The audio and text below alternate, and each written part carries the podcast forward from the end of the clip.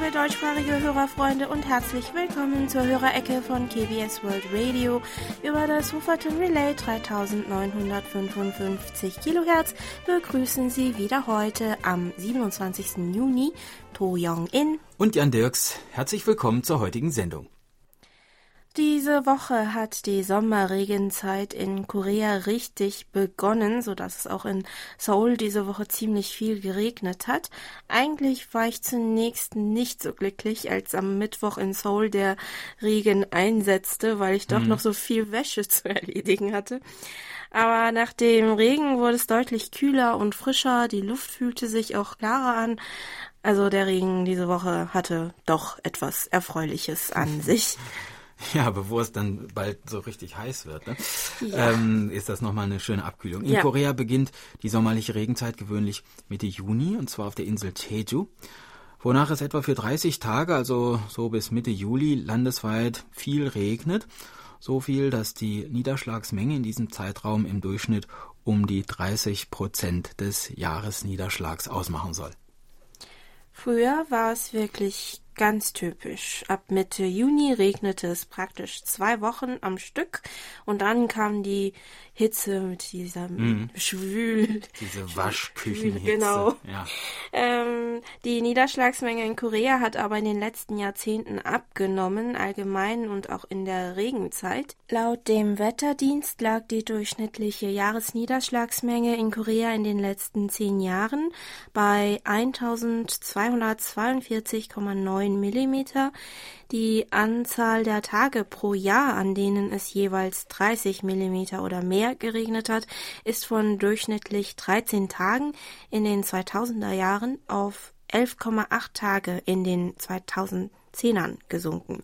Seit dem Beginn der landesweiten Wetteraufzeichnungen im Jahr 1973 hatte es übrigens im Jahr 2003 mit 1861 Millimeter am meisten geregnet, während es im Jahr 1988 mit 848,5 Millimeter am wenigsten geregnet hatte. Mit dem Rückgang der Niederschlagsmenge ist die Zahl der Dürretage in den letzten zehn Jahren auf durchschnittlich 63,1 Tage im Jahr von durchschnittlich 54,9 Tagen im Jahr von 2000 bis 2009 angestiegen. Ja, hoffen wir, dass es äh, dieses Jahr wieder etwas mehr Regen gibt und die Bauern sich über eine reiche Ernte freuen können. Bislang sieht es eigentlich schon ganz gut aus.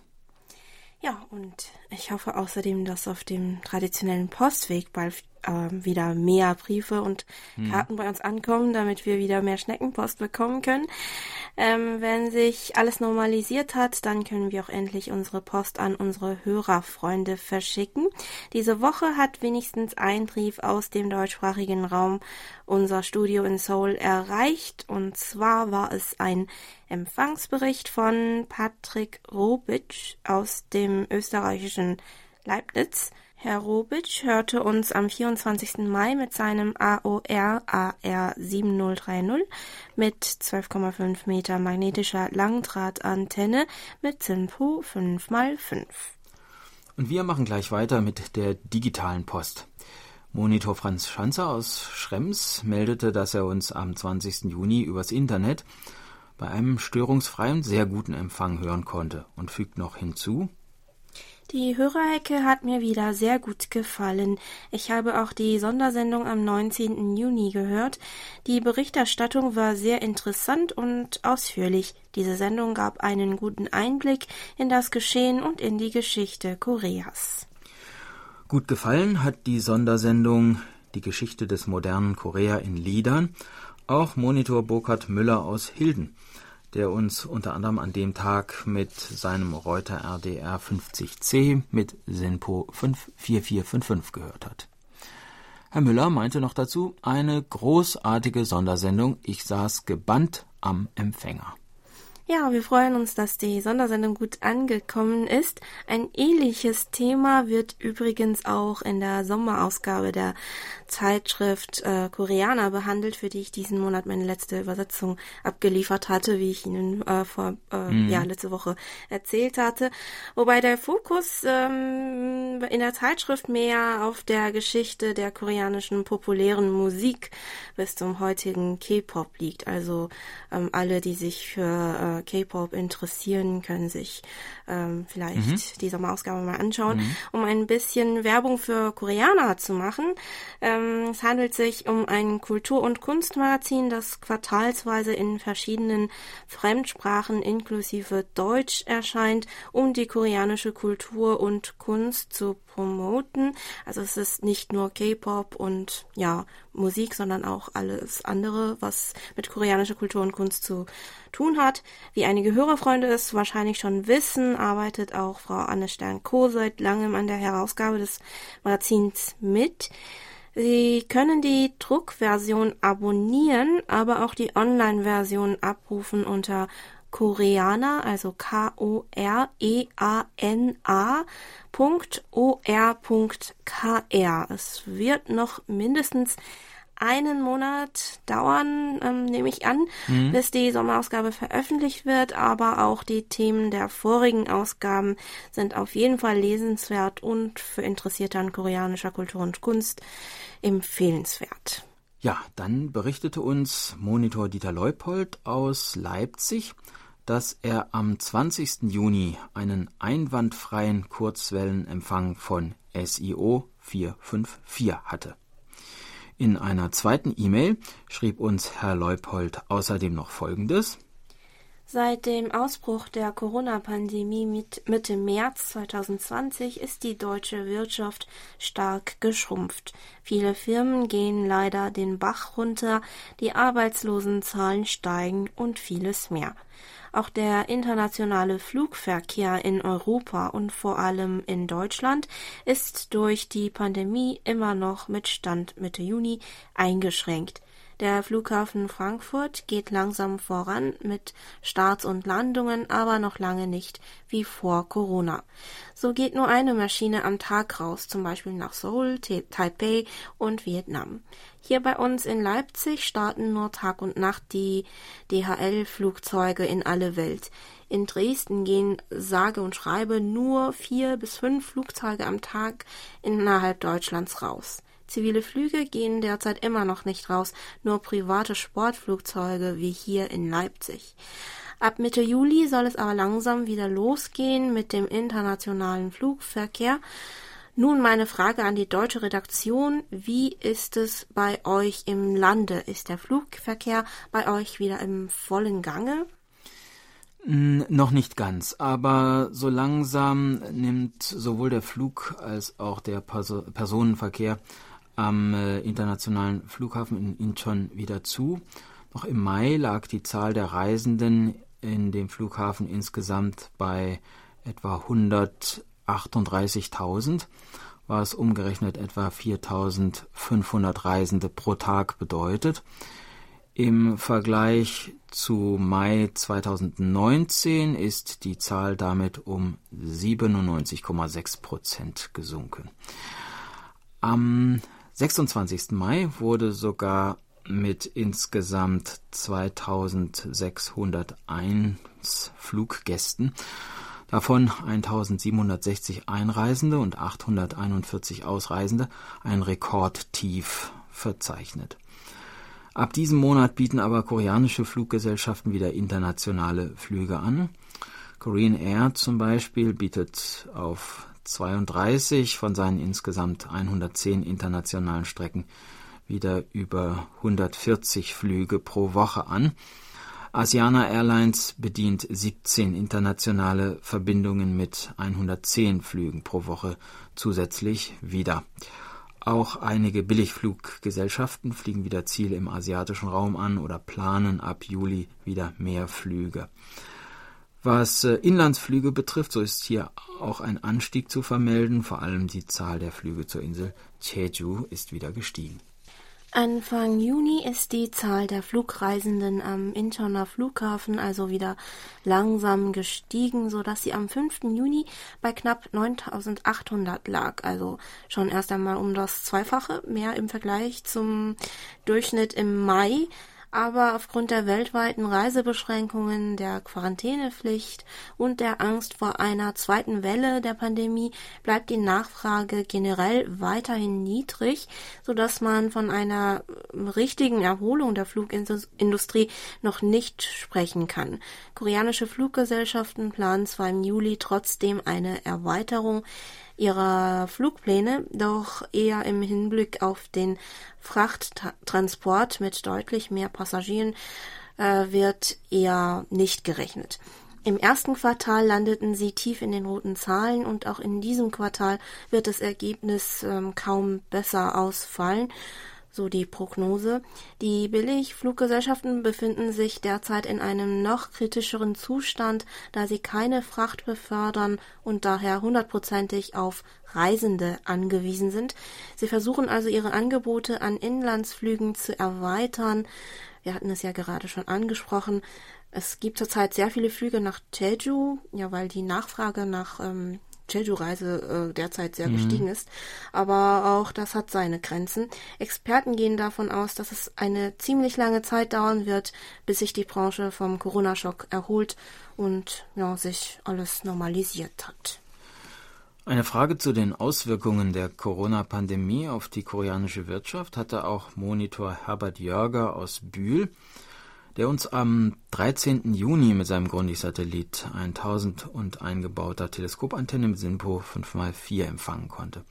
Die Frage lautet, wurde der Schiffsbau in Südkorea durch die Corona-Pandemie stark in Mitleidenschaft gezogen? Äh, ja, auch die koreanische Schiffbauindustrie blieb von Folgen der Corona-Pandemie nicht verschont. Die wirtschaftlichen Einschränkungen weltweit sowie die sinkenden Ölpreise haben sich auch nachteilig auf die wirtschaftliche Lage der Ölnationen ausgewirkt, die folglich nur wenige Schiffbauaufträge vergeben oder und ähm, ja, oder bestehende Schiffbauprojekte verschieben. Die Flaute in der Weltwirtschaft führt auch zur Abnahme des internationalen Handels, was natürlich auch für die Handelsschifffahrt und den Seetransport große Einschnitte bedeutet. So bekommen auch die Reedereien zurzeit kaum Aufträge beziehungsweise deutlich weniger als vor dem Ausbruch der Corona-Krise. Bis letztes Jahr standen koreanische Schiffbauer weltweit auf Platz 1, was das Volumen der gewonnenen Aufträge betrifft. Sie sicherten sich zusammen 37,3 Prozent aller Aufträge weltweit für den Bau neuer Schiffe. Im ersten Quartal dieses Jahres betrug der entsprechende Anteil nur 16 Prozent, was vor allem daran lag, dass es keine Aufträge für Flüssiggastanker gab, auf deren Bau sich die koreanischen Werften spezialisiert haben. Im zweiten Quartal gab es aber für die koreanische Schiffbauindustrie endlich wieder erfreuliche Nachrichten. So gab es eine Order aus Katar für den Bau von Flüssiggastankern äh, im Volumen von rund 20 Milliarden Dollar, worüber wir auch in unseren Nachrichten berichtet hatten. Wenn sich die Wirtschaftslage weiter verbessert, könnten die koreanischen Werften zum Ende des Jahres vielleicht den ersten Platz zurückerobern, den zurzeit die chinesischen Konkurrenten belegen. Trotzdem wird es noch eine Weile dauern, bis diese Aufträge sich auch auf die regionale Wirtschaft positiv auswirken. Vor ein paar Tagen wurde auch berichtet, dass Hyundai Heavy Industries eines der drei größten Schiffbauunternehmen in Korea, Umstrukturierungen vornehmen wird. Dies wird gewiss nicht ohne Entlassungen über die Bühne gehen. Einige Experten sind also der Meinung, dass man sich über die jüngsten Erfolge nicht zu früh freuen sollte, weil das zweite Halbjahr noch sehr schwierig werden könnte. Denn die Erholung kommt, kommt äh, ja nur sehr schleppend voran. Hm. Ja, und bevor es gleich weitergeht, legen wir nun eine kurze Musikpause ein. Die Gruppe Inalchi singt und spielt Pom Nereo Onda, der Tiger kommt herab.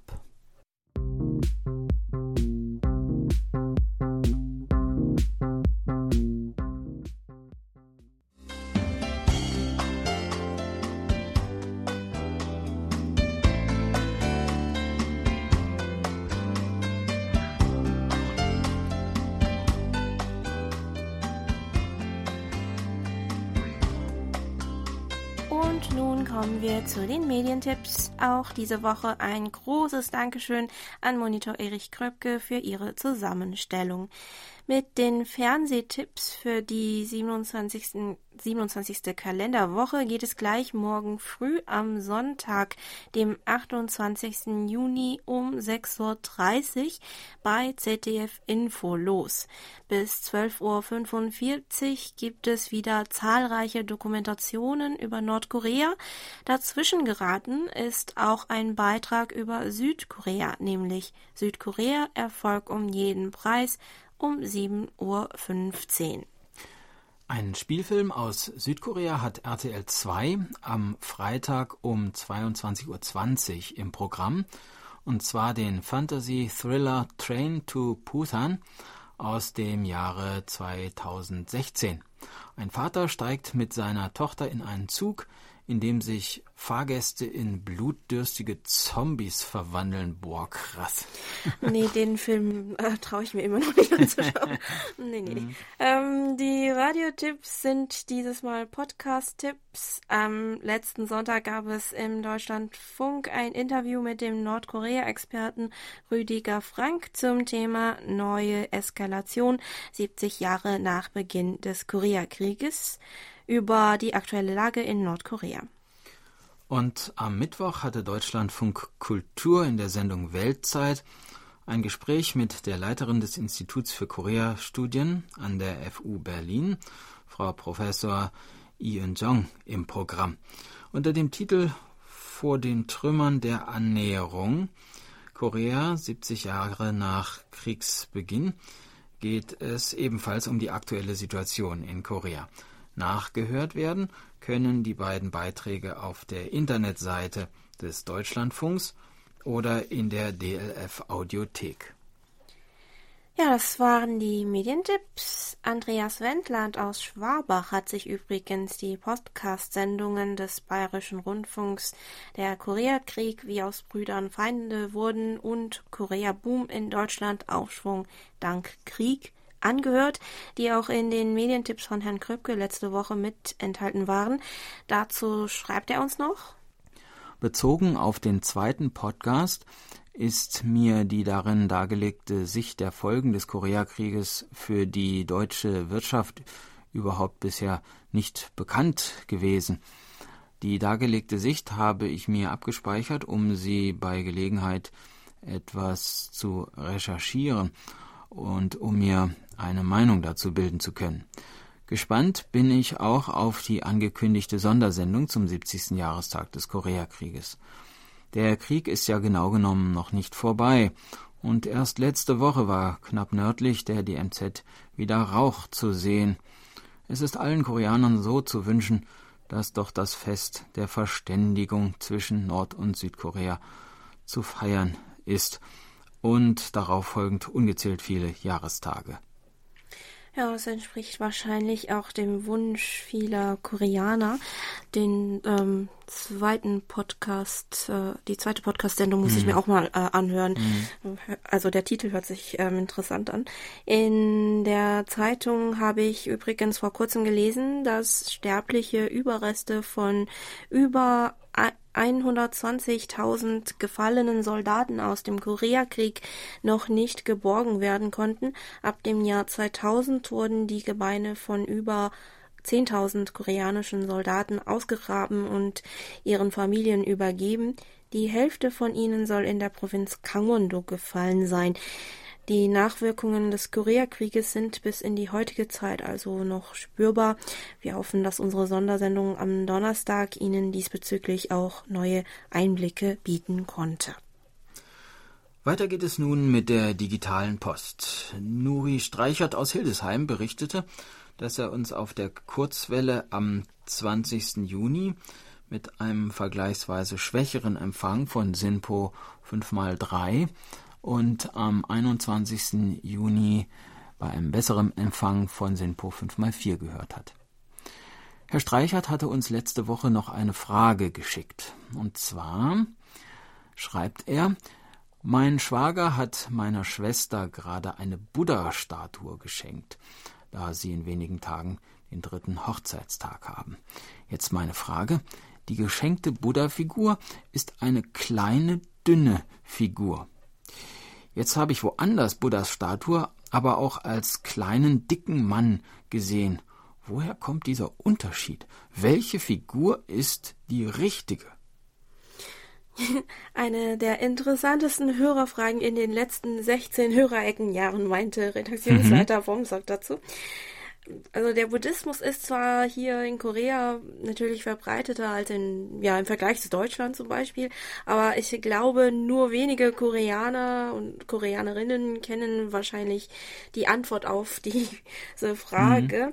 Also äh, mein, mein Mann und meine einige, äh, einige von meinen Freunden habe ich probeweise auch mal gefragt und alle haben dann verdutzt reagiert mit, keine Ahnung. Mhm.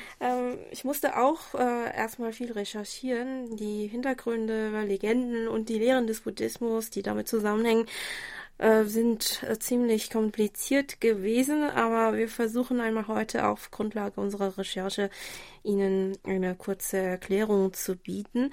Also um erst einmal die Frage von Herrn Streichert direkt zu beantworten, man kann nicht sagen, dass die eine Darstellung richtig und die andere falsch ist. Ähm, denn als Buddha, was äh, wörtlich übersetzt der Erwachte heißt, wird im Allgemeinen ein Mensch bezeichnet, der aus eigener Kraft ein geistiges Erwachen und dadurch das Nirvana erreicht. Daher heißt es, dass unzählige ja, dass äh, unzählige Buddhas in unterschiedlichen Zeitaltern und Welten auftreten. Allgemein wird aber mit Buddha heute der Siddhartha Gautama, der Begründer des Buddhismus, bezeichnet. Eine Buddha-Statue ist also ein idealisiertes Bild von Buddha, meistens eben von Siddhartha Gautama.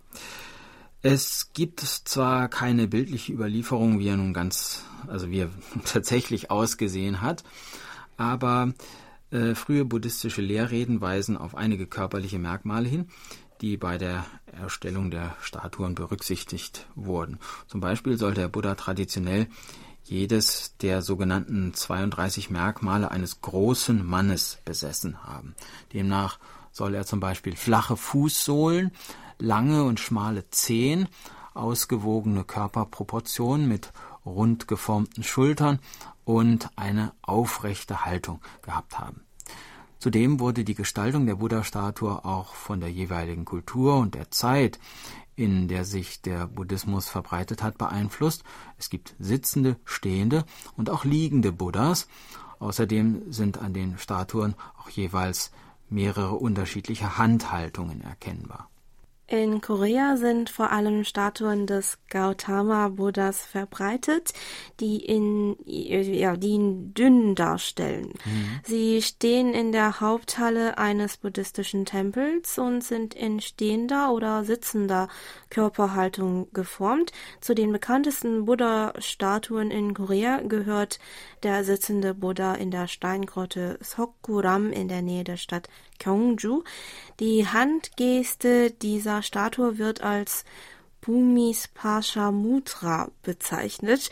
Wörtlich übersetzt heißt es Geste der Erdanrufung, habe ich ähm, zumindest mhm. in Google finden können. Die rechte Hand des sitzenden Buddhas liegt ausgestreckt auf dem rechten Knie und die Fingerspitzen, Fingerspitzen zeigen Richtung Erde. Dies soll den Moment darstellen, als Gautama Buddha sich der Verführung des Dämons Mara erfolgreich entziehen konnte. Daher ist diese Handgeste nur bei Statuen des Gautama Buddhas zu sehen. Je nach Zeitalter haben sich auch die äh, Buddha-Statuen in Korea äh, auch äh, ja ein bisschen geändert. Im Zeitalter des Königreichs Schiller wurde der Buddhismus als schützende Kraft des Landes betrachtet, so dass die Buddha-Statuen als Verteidiger eine strenge Miene machen, wozu auch die Statue der Streinkette äh, Sokuram gehört. Mhm. Danach in der Koryo-Zeit äh, verbreitete sich der Buddhismus auch unter den einfachen Bürgern, so dass die Buddhas von den vorigen Erscheinungsbildern etwas abwichen und mehr den lokalen Volksgöttern geähnelt haben sollen.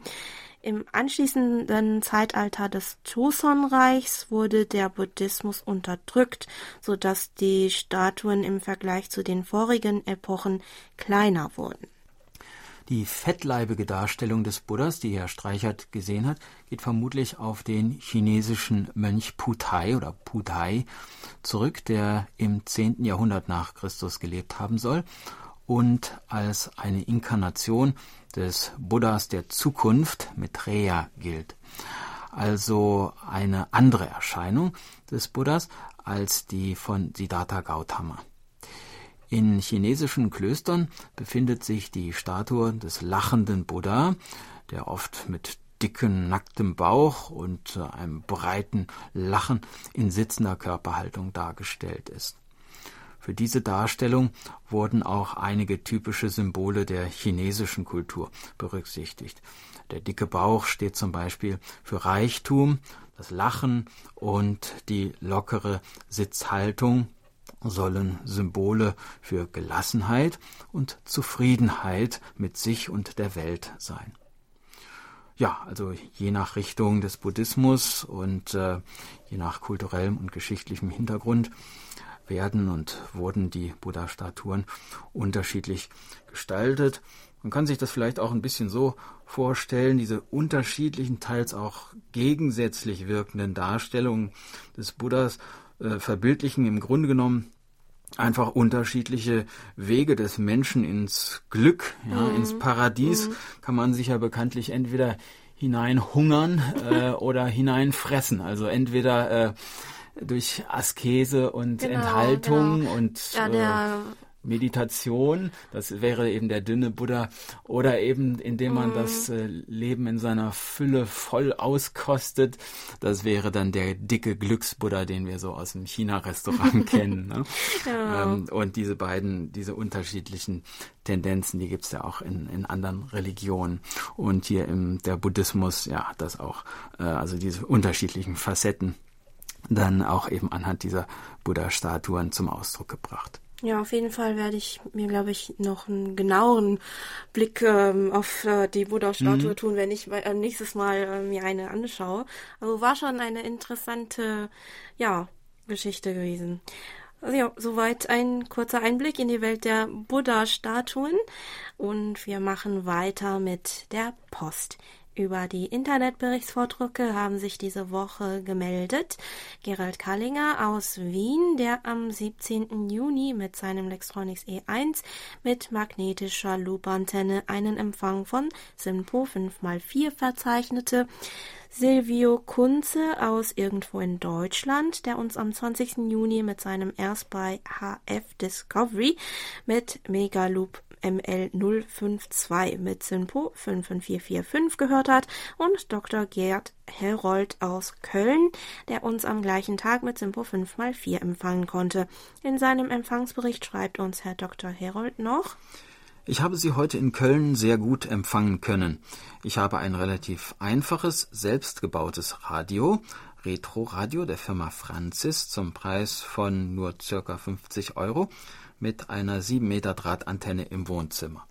Ihr Programm gefällt mir sehr gut. Ja, vielen Dank, Herr Herold. Wir wünschen Ihnen weiterhin viel Hörvergnügen bei bestem Empfang. Dann berichtete uns Monitor Paul Gaga aus Wien, dass er uns am 19. Juni mit seinem Texon S2000 mit Teleskopantenne mit Simpo 5x4 empfangen konnte und Monitor Michael Willruth aus Frankfurt am Main, dass er am 20. Juni mit seinem Texon PL 365 mit Teleskopantenne einen Empfang von Simpo 55444 hatte.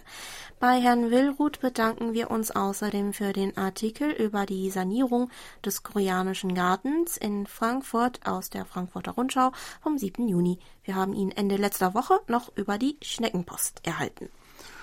Und schon sind es nur noch drei Tage bis zum Einsendeschluss für unser Hörereckenquiz für das zweite Quartal. Für Hörerfreunde, die innerhalb der nächsten drei Tage noch einen Versuch wagen möchten, wollen wir zum letzten Mal die zwei Fragen und die äh, möglichen Antworten vorlesen. Die erste Frage lautet, wie heißt Südkoreas Hauptaktienindex, in dem die größten südkoreanischen Aktiengesellschaften enthalten sind? A. Kosmos, B. Kostak, C. Kospi. Und die zweite Frage, wie heißt der Fluss, der durch die Innenstadt von Seoul fließt und schließlich ins Westmeer mündet? A. Der Fluss Han, B. Der Fluss Amnok, C. Der Fluss Nakdong. Die beiden Antworten können Sie uns bis zum 30. Juni zuschicken. Die Zeit ist knapp. Benutzen Sie E-Mail und schicken Sie das Ganze an unsere German-Adresse. Die Gewinner geben wir dann im Juli bekannt.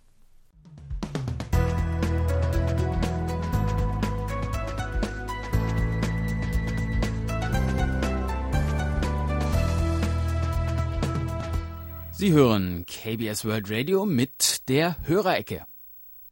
Geburtstagsecke. Auf der Geburtstagsliste von Monitor Bernd Seiser stehen diese Woche Franz Latsch in Wels, Josef Klein in Vorburg, Bernd Rissmann in Raum Westerwald, Bert Pehren in den Niederlanden, Klaus Bote in Oberstdorf, Markus Keulertz in Madrid, Rüdiger Strohn in Bottrop, Gottfried Völger in Kuppenheim, Günter Rave in Tübingen, Helmut Dieterle in Esny, Andreas Bündig in Ahrensfelde, Raymond Oireau auf den Seychellen, Peter Weißengruber in Enns und Monitor Dieter Leupold in Leipzig. Wir gratulieren allen ganz herzlich zum Geburtstag und wünschen alles Gute, viel Freude und viel Gesundheit. Unser Musikgeschenk für Sie lautet heute Kowie Gum, der Traum der Gans, äh, dargeboten von Kannibal. 난 꿈이 있었죠 버려지고 지겨 난무하여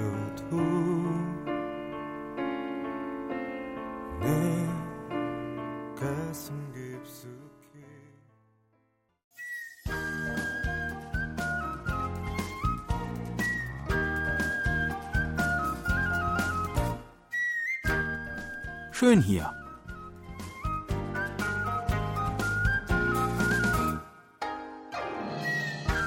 Ausflugstipps für Korea mit Jan Dirks.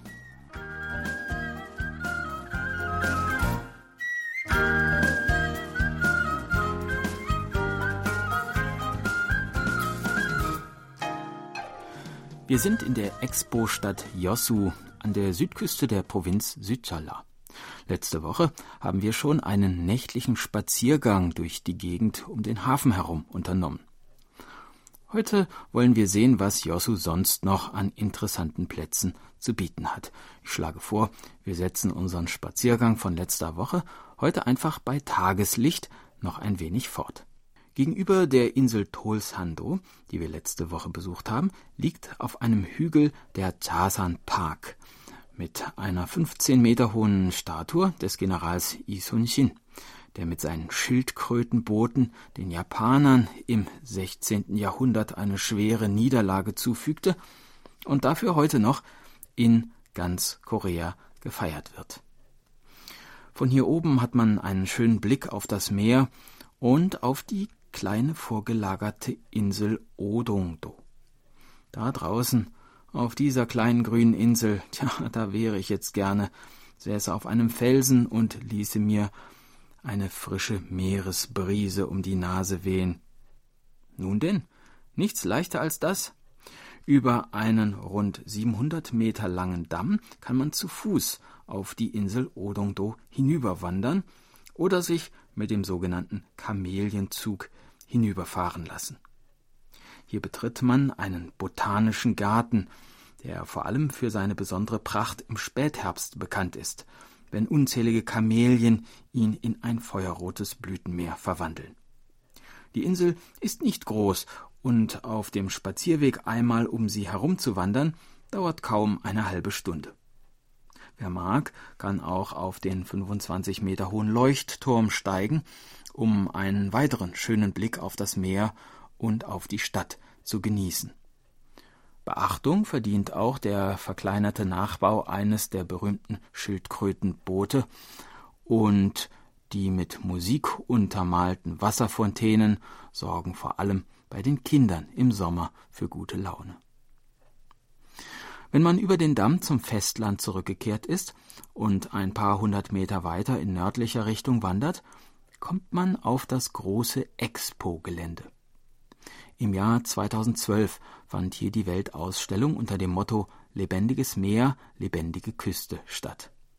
Vorgestellt wurden damals verschiedene Konzepte für das harmonische Miteinander von Stadt, Meer, Mensch und Natur. Die architektonischen Highlights der Expo 2012 sind auch heute noch für Besucher zugänglich. Hierzu zählen das Big O, eine 43 Meter hohe ovale Konstruktion, die mitten in einem künstlich geschaffenen Meeresbecken steht und Multimedia-Shows aus Wasserspiel und Hologrammen bietet. Das landesweit größte Aquarium mit seltenen Tieren wie Belugas und Baikalrobben und das Open Theater mit seiner schwimmenden Bühne und Platz für 3000 Zuschauer. Außerdem steht hier der Sky Tower, ein aus alten Zementsilos gebautes Observatorium. Am Sky Tower befindet sich auch eine gigantische Pfeifenorgel, die es als lauteste Pfeifenorgel der Welt im Jahr 2011 sogar ins Guinness-Buch der Rekorde geschafft hat. Das Observatorium bietet einen Panoramablick auf den Meerespark und auf das tiefblaue Meer. Auf einer Anhöhe im Zentrum der Stadt liegt die Halle Jinnamguan. Sie ist Koreas Nationalschatz Nummer 304 und gleichzeitig die längste einstöckige Holzhalle Koreas. 75 Meter lang, 14 Meter hoch. Diese mächtige Halle mit ihren 68 beeindruckenden Säulen wurde 1598 erbaut und diente Admiral Isun-jin während des Imjin-Krieges als staatliches Gästehaus und Marine-Oberkommandozentrale, worüber man sich auch in einem unmittelbar angrenzenden Museum informieren kann. An diesem Ort wurden die großen Siege der koreanischen Marine geplant und wie man es von einer Marine-Oberkommandozentrale erwarten würde, bietet die Halle einen hervorragenden Blick über den Hafen und auf das Meer. Auch der niederländische Seefahrer Hendrik Hamel, den es im 17. Jahrhundert nach Korea verschlug, lebte eine Zeit lang in diesem Gästehaus, allerdings weniger als Gast, sondern eher als Gefangener. Dass ihm von hier aus schließlich die Flucht nach Japan und dann in die Heimat gelang, haben wir ja letzte Woche bereits gehört. In Yosu kann man eine ganze Menge Zeit verbringen, ohne dass einem langweilig wird. Wer diese Zeit mitbringt, dem sei beispielsweise über die bisher erwähnten Sehenswürdigkeiten hinaus auch die auf der Insel Tolsando atemberaubend schön auf einem Felsen über dem Meer gelegene buddhistische Einsiedelei Changjidam empfohlen insbesondere zur Zeit des Sonnenauf- und Untergangs. Das war unser Ausflugstipp für heute. In einer Woche starten wir die nächste Tour und würden uns freuen, wenn Sie uns wieder begleiten. Tschüss und bis dann, sagt Jan Dirks.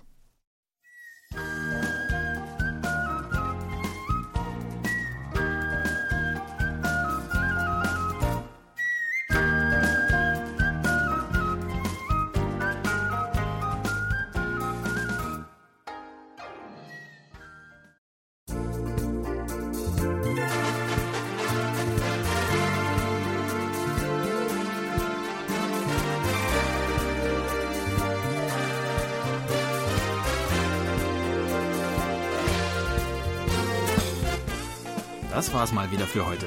Vielen Dank fürs Zuhören. Schon mal einen schönen Start in den Monat Juli wünschen Ihnen To Young In und Jan Dirks. Auf Wiederhören und bis nächste Woche.